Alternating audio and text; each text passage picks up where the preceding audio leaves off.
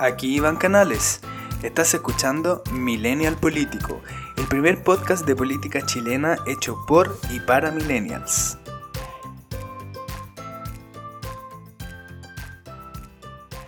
Muy buenos días, ¿cómo están ustedes? Sean muy bienvenidos al primer episodio de Millennial Político, un podcast que llega a ustedes en directo desde la ciudad de los Andes, en la quinta región cordillera.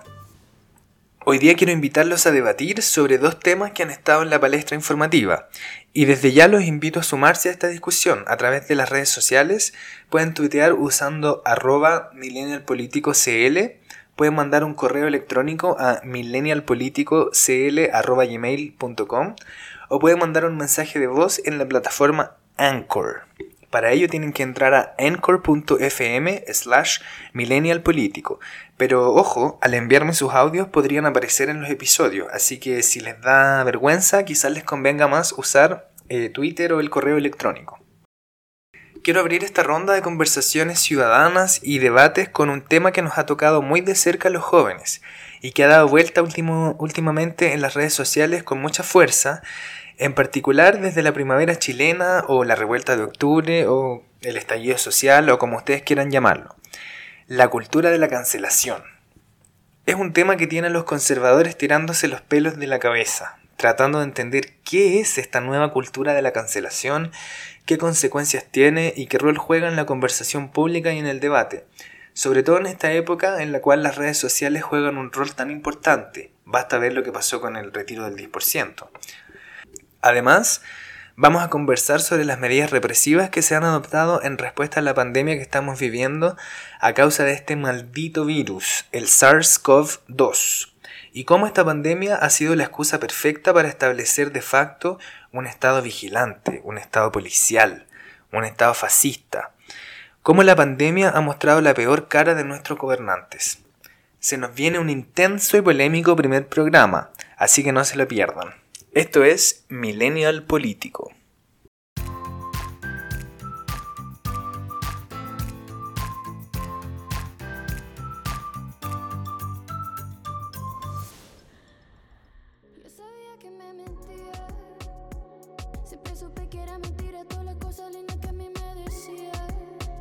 Que ya no quiero que vuelvas. Que quede claro que te superé. Paloma Mami, sí, Nada más y nada menos que Paloma Mami. Fue una de las primeras víctimas de la cultura de la cancelación aquí en Chile. Pero ella no está sola. Pronto se le sumaron artistas, futbolistas, rostros de televisión y una larga, larga lista de personajes. ¿Qué es esto de la cultura de la cancelación? Para ponerlo en buen chileno, cancelar es más o menos lo mismo que hacerle la cruz a alguien cuando se te van todos encima en redes sociales, especialmente en Twitter, por algo que dijiste, que hiciste, o incluso por algo que dejaste de decir o que dejaste de hacer. A la Paloma Mami, la artista estadounidense de padres chilenos, la canceló Twitter durante el estallido social porque, a juicio de su audiencia, y a diferencia de otros artistas chilenos como Lamón Laferte, no se manifestó a favor de las demandas sociales que salieron a expresarse a las calles. Y claro, Paloma Mami es una artista estadounidense. Tiene muy pocos vínculos con Chile y de hecho si le prestan atención, ella habla el español chileno bastante mal. Pero por el hecho de haber usado su origen chileno como un marcador cultural, como un diferenciador para catapultar su, su carrera, su audiencia más tarde le exigió una cierta responsabilidad para con su propio público. A mí me gustaría hacer una distinción entre la cancelación y la funa. Cuando te cancelan, básicamente significa que dejan de pescarte. Es lo que antiguamente se conocía como hacer la ley del hielo. No escucho tu música, no te pongo en los carretes, te dejo de seguir en Instagram, en fin. La funa, en cambio, es una forma de castigo social un poquitito más activa, porque en el caso de la funa, la audiencia te interpela directamente. Te pifean donde te ven, te mandan mensajes eh, por las redes sociales, en fin. Ahora último, las funas en Instagram han jugado un rol diferente que las cancelaciones. Se han utilizado más bien como una forma de castigo social en aquellos casos de abuso de poder, y en particular en contra de hombres que han sido abusivos contra las mujeres y vienen a suplir un poco un rol que la justicia en Chile no, no, no, no estaba a la altura. mientras que las cancelaciones se han utilizado para castigar a artistas o a famosillos. Son parecidas las funas y las cancelaciones, y los que no están encima de estos temas pueden caer en el error de confundirla y meter todo en el mismo saco. me funaron, me cancelaron, en fin. Ambos son fenómenos de redes sociales, y en ambos se expresa una cierta voluntad de castigo hacia aquel que es víctima de la funa o de la cancelación. ¿Por qué se ha vuelto tan popular hablar de la cultura de la cancelación? Bueno, resulta que en los Estados Unidos, a partir de la muerte de George Floyd, el padre de familia y ciudadano que fue asesinado por la policía de Minneapolis a raíz de su color de piel, se ha dado una explosión de cancelaciones en el marco del movimiento Black Lives Matter, lo que ha desencadenado que corra tinta en las editoriales y en las revistas de los diarios importantes. Los que argumentan a favor de las cancelaciones dicen que es una nueva forma de accountability o de rendición de cuentas. Dicen que, por ejemplo, ahora a los poderosos y a los famosos ya no les sale gratis ser racistas o ser misóginos, porque tienes encima ese ojo vigilante de las redes sociales que te cancela si vas por el camino equivocado. Por otro lado, están los que argumentan en contra de la cancelación y de la funa dicen que es una nueva forma de totalitarismo y sobre todo lo asocian con la izquierda. El nuevo totalitarismo de izquierda. Dicen que ahora sienten miedo de expresar libremente su opinión en las redes sociales y que el nivel de violencia y acoso al que puede llegar una cancelación o en el peor de los casos una funa promueve la autocensura en la gente que quiere emitir esa opinión o quizás guardarse incluso esa opinión en redes sociales. Este debate gringo llegó a las pantallas chilenas este lunes con el estreno del programa A esta hora se improvisa en Canal 13, un programa que se daba en Chile en la década del 70 y que desde este lunes comenzó a emitirse nuevamente. El programa tiene como conductor a Nicolás Vergara, un reconocido comunicador de la élite chilena, ex director de prensa de Canal 13 y actual conductor radial en la Radio Duna. Nicolás Vergara Además es un católico ultraconservador, miembro del directorio de una agrupación de lobby llamada Voces Católicas. Antes de entrar de lleno al debate sobre la cultura de la cancelación en Chile, quiero dejarlos con un pequeño extracto de una entrevista que se le realizó hace dos años a Julio César Rodríguez en el programa Llegó tu hora de TVN. Escuchemos.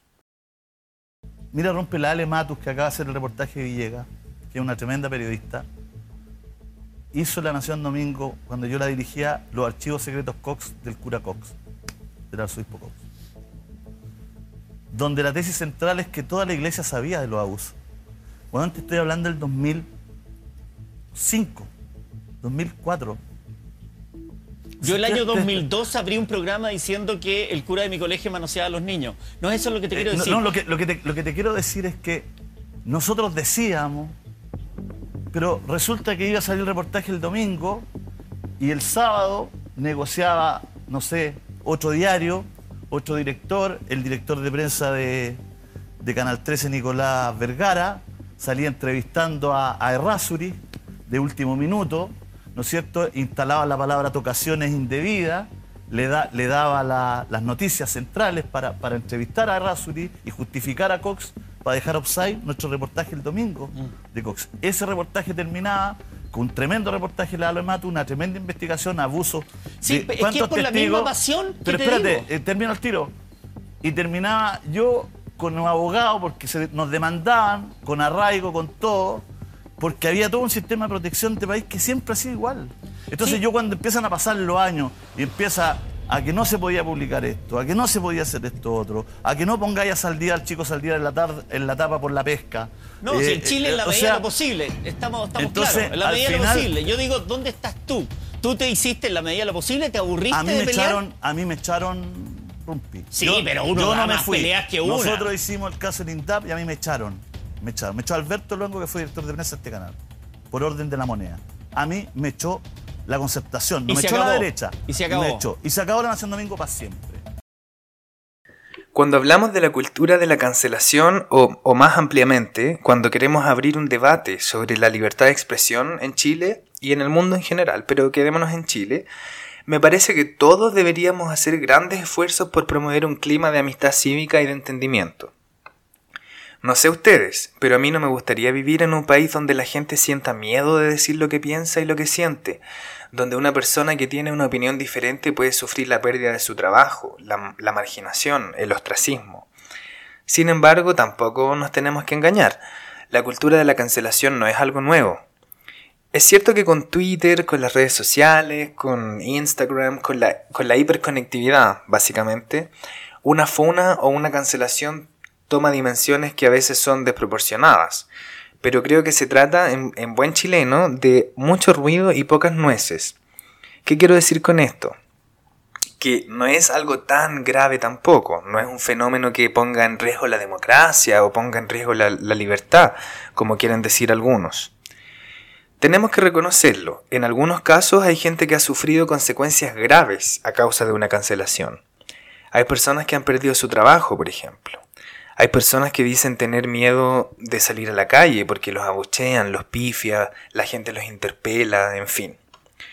No creo que el país libre y abierto con el que soñamos los millennials sea un país donde la gente comete un error y queda sin pega, o donde la gente que se sale de madre ya no puede ni salir a la calle sin que le griten cosas. En eso creo que deberíamos estar todos de acuerdo.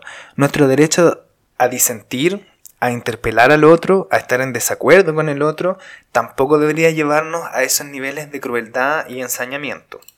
Pero la cultura de la cancelación no es algo nuevo. ¿Qué es el famoso monstruo de Viña del Mar, sino a 15.000 personas decidiendo a quién aplauden y a quién cancelan? La ley del hielo o la marginación no es algo que se haya inventado en Twitter. La propia Iglesia Católica, sin ir más lejos, tiene su propia forma de cancelación, la excomulgación. El destierro como castigo a ciertos tipos de delito todavía está presente en nuestro ordenamiento jurídico, en particular en el Código de Justicia Militar, y en muchas culturas a lo largo y ancho del mundo se ejerce la marginación de un miembro de la sociedad como castigo por un acto impropio. Más grave que un par de tuiteros furiosos, con lo delicado y con lo doloroso que puede ser una cancelación para el bienestar emocional de la persona a la que cancelan, me parece a mí, por ejemplo, que es negarle a un niño el derecho de educarse por el solo hecho de que sus padres no estén casados. En Inglaterra, una alta funcionaria del servicio de correos perdió su trabajo por emitir una opinión en contra de la población trans. Y mientras mi solidaridad y mi cariño está y siempre estará con la población trans, y me parece que no podemos dejar pasar los comentarios de odio sin un llamado de atención, sin un llamado a la reflexión. Tampoco me parece justo que andemos dejando a la gente sin pega cada vez que dicen algo que no nos gusta, o con lo que no estamos de acuerdo, o que encontramos violento y ofensivo. Pero con ese tremendo currículum y con esas redes de contacto, tampoco me imagino que para ella perder su pega eh, como funcionaria de correo haya sido el fin del mundo. Quizá lo haya pasado mal un par de meses, le faltaron las lucas, pero no me cabe duda que al cabo de un tiempo va a encontrar un trabajo igual de bueno o quizá mejor que el que tenía en correo. Asimismo, Arturo Vidal, por ejemplo, otra de las víctimas de la cancelación en la revuelta de octubre, sigue ganando cientos de miles de euros en el fútbol europeo. Tan mal no lo está pasando, me imagino. La misma Paloma Mami sigue vigente, está grabando su disco y hace poco nos mandó un mensaje por, por Instagram a todos los envidiosos. bueno, bromas aparte, que te cancelen tampoco es el fin del mundo.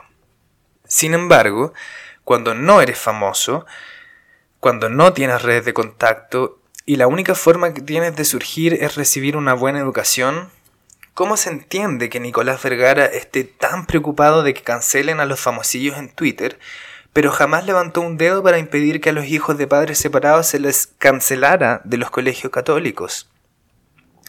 ¿Dónde estaba Nicolás Vergara, el ahora adalid de la inclusión, del respeto, de la diversidad, cuando los curas de su iglesia amenazaban con excomulgar que a todo esto es lo mismo que cancelar, a los diputados que votaron o que votaran a favor de la despenalización de la homosexualidad, o a favor del divorcio, o a favor de la igualdad de los hijos nacidos dentro y fuera del matrimonio. El Estado chileno tuvo cancelado a los homosexuales hasta 1997, cuando era ilegal que mantuvieran relaciones íntimas en sus propias casas. ¿Dónde estaba Nicolás Vergara y las voces católicas cuando el Estado chileno, a través de una policía criminal, canceló a Joan Florville, la mujer haitiana que murió bajo extrañas circunstancias después de ser detenida por carabineros? ¿Dónde estaba Nicolás Vergara y las voces católicas cuando el cura Sati canceló a la población trans, oponiéndose con uña y dientes a que se legislara el cambio de sexo registral y comparando a una persona trans con un perro que se cree gato? No sé ustedes, pero yo como la persona liberal que soy, soy el primero en alzar la voz contra la censura y contra la opresión. Y sí, creo que incluso los que piensan distinto tienen derecho a emitir sus opiniones. Pero ¿desde cuándo el derecho de emitir opiniones viene acompañado del derecho de que nadie te interpele, de que nadie te pueda decir que estás equivocado?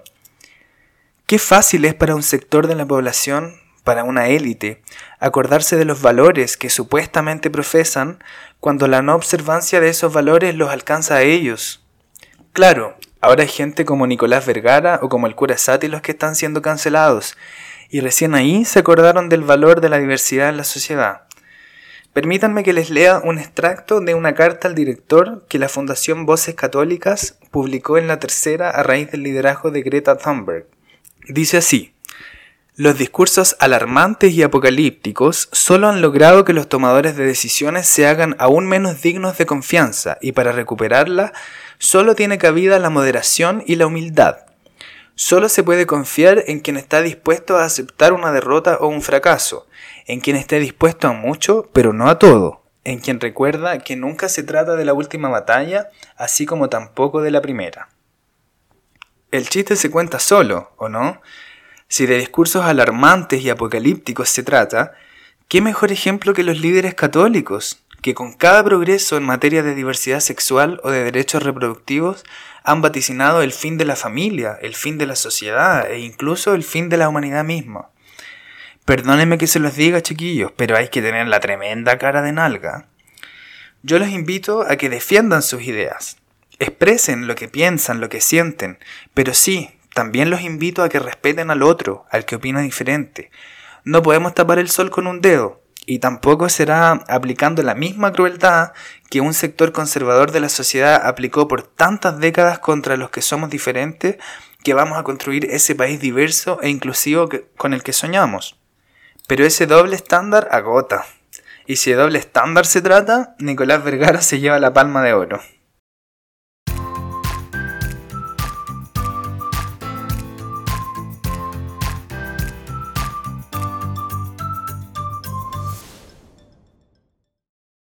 Queridos compatriotas, frente a los graves y reiterados ataques y atentados contra las estaciones y las instalaciones del Metro de Santiago, contra el orden público y la seguridad ciudadana, y contra la propiedad, tanto público como privada, que hemos conocido los últimos días en la ciudad de Santiago, que han afectado gravemente la libre circulación y la seguridad de los habitantes de la ciudad de Santiago. Y además han alterado gravemente el orden público y haciendo uso de las facultades que como presidente de Chile me otorga la constitución y la ley, he decretado estado de emergencia en las provincias de Santiago y Chacabuco y en las comunas de Puente Alto y San Bernardo en la región metropolitana. ¿Cómo les tocó a ustedes vivir ese histórico día, el 18 de octubre de 2019? Yo ese día salí de la pega súper tarde, a eso de las 6 de la tarde más o menos, y todavía no tomaba plena conciencia de lo que estaba pasando. Me fui por Gran Avenida hacia el norte, pasé a dejar a un compañero de pega al metro El Llano y recién a la altura más o menos del metro Franklin me topé con los primeros disturbios. Era un pequeño grupo de jóvenes eh, liceanos quemando unas tablas y quemando unos neumáticos. Uno que es de provincia y que no está acostumbrado a ese tipo de cosas, se asusta un poco con los desórdenes, obviamente, sobre todo si hay humo. Pero para serles sincero, mucho más miedo me dan los militares. Es verdad, a nadie en su sano juicio le puede gustar que haya barricadas, saqueos, que se quemen cosas. A mí por lo menos me habría gustado muchísimo más que en vez de tener que llegar a estos extremos de delirio, de destrucción, no hubiéramos elegido a un ex reo como presidente. Pero de los años que llevo siguiendo la política y la contingencia chilena, no tengo registro de que manifestantes, saqueadores, eh, hacedores de barricada o encapuchados le hayan disparado a gente desarmada y, y hayan dejado a gente ciega. Cuando el pueblo salió a manifestarse en contra del modelo neoliberal y en contra del gobierno de Sebastián Piñera, el despliegue policial y militar fue alucinante. A mí nadie me lo contó. En esa época yo vivía en la calle Vergara, a tres cuadras del edificio Bicentenario, una joyita arquitectónica que la concertación le regaló a los militares por la módica suma de 60 millones de dólares. ¿Cuántos consultorios, escuelas y museos se construyen con 60 millones de dólares? Toda la noche circulaban los furgones, los camiones de los militares y pasamos casi dos semanas sin dormir con el helicóptero de las Fuerzas Armadas sobrevolando la ciudad cada tanto. Se llenaron las calles de militares con ametralladoras, incluso hicieron viajar militares del norte para que reprimieran la protesta social en Santiago. Ustedes recordarán mejor que yo el caso del joven iquiqueño que fue dado de baja en la justicia militar por negarse a venir a reprimir a los manifestantes. Los militares estaban en su salsa. Me acuerdo que el primer día de protestas, ese día sábado 20 19 de octubre, se hizo viral un registro de un militar indicándole a los manifestantes cómo y dónde manifestarse, como si fuera resorte de los funcionarios militares indicarnos a los ciudadanos cómo ejercer nuestros derechos constitucionales. A diferencia de las épocas más oscuras de nuestra historia, una generación sin miedo, estábamos despiertos, atentos, con nuestros celulares en el bolsillo, listos para transmitir al mundo cualquier atropello. Uno de los primeros días del toque de queda, venía de vuelta del trabajo una persona caminando por la calle Vergara, y de la nada aparece un furgón militar, se bajan seis efectivos y lo rodean con un despliegue y una intimidación excesivos, todos sujetando sus metralletas que seguramente los hacen sentir a ellos tan poderosos. Menos mal que Vergara es una calle residencial y fuimos todos los vecinos los que a punta de pifias y lanzando frutas y verduras podridas por la ventana logramos disuadir la acción militar y lograr que el trabajador pudiera caminar tranquilo hasta su casa, como es su derecho constitucional. Me resulta tremendamente curioso que cuando Sebastián Piñera se robó el Banco de Talca y fue declarado reo, las gestiones que realizó su hermano José Piñera ante la entonces ministra de Justicia prima del dictador Mónica Madariaga, le permitieron no cumplir un solo día en prisión.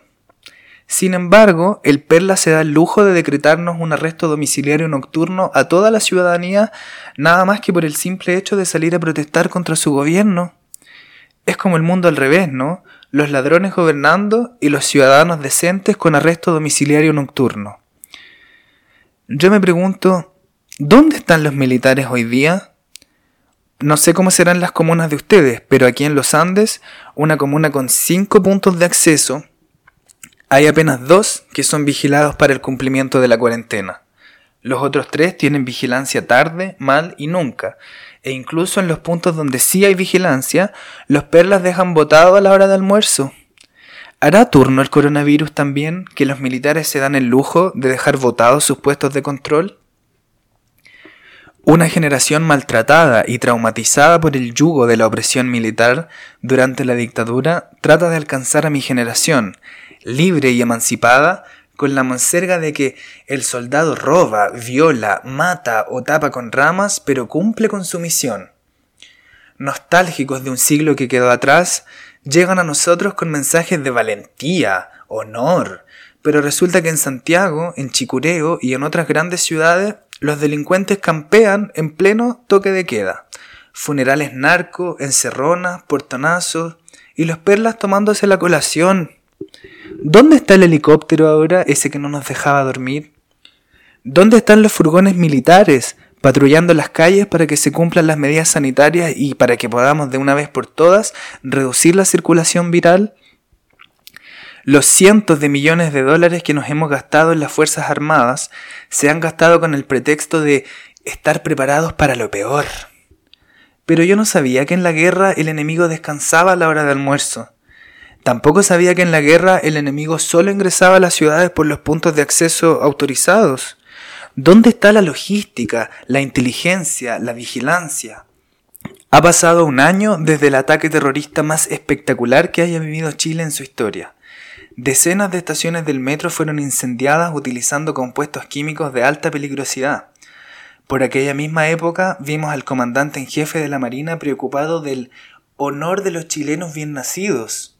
Y claro, yo no estoy aquí para condonar a los vándalos que andan arrojando pintura a los monumentos históricos. Por supuesto que no.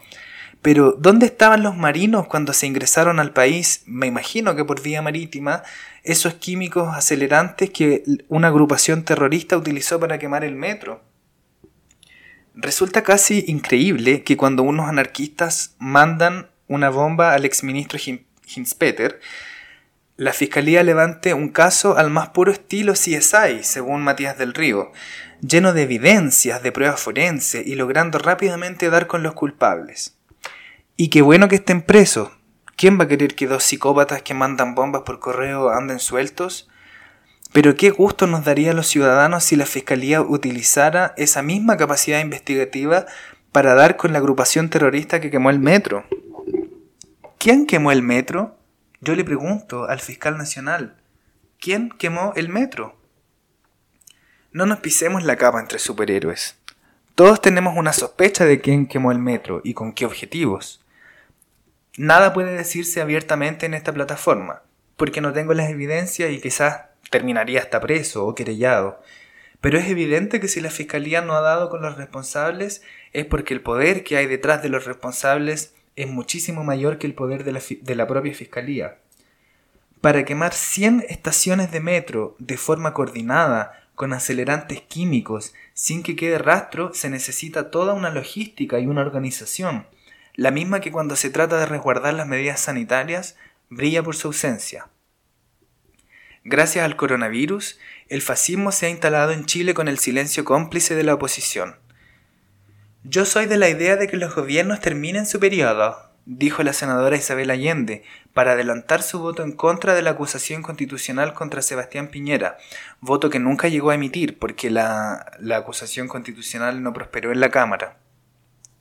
El diputado Pepe Out, que llegó a su cargo utilizando una plataforma electoral de centroizquierda, se dio vuelta a la chaqueta y le dio lo mismo que fueran miles los presos por protestar, cientos los mutilados, e incluso hoy sabemos que Carabineros disparó más de 100.000 cartuchos tan solo en las primeras dos semanas de la revuelta. Con esa izquierda, ¿para qué queremos derecha? El sueño húmedo de todo fascista, la gente no sale de su casa nada más que a trabajar. Si se levanta en la cuarentena, puedes salir, pero solo de lunes a viernes y solo de día. A menos que sea feriado, ahí tampoco puedes salir. Qué curioso, ¿ah? Un día sábado no puedes ir al parque a tomarte un helado con tus hijos o con tu pareja, disfrutando un merecido descanso, supuestamente para cuidarte del coronavirus. Pero sí puedes ir amontonado en el Transantiago el día lunes a trabajar. ¿Quién podría estar en contra de las medidas sanitarias? Chiquillos, por favor, distancia social, mascarilla, desinfectante, son fundamentales para disminuir las probabilidades de contagio. Pero cuarentena los fines de semana? ¿Desde cuándo los virus hacen turnos rotativos de lunes a viernes? ¿Para qué hablar de materia económica? El sueño de la élite hecho realidad. Malls y grandes supermercados pueden funcionar, pero los otros comercios no.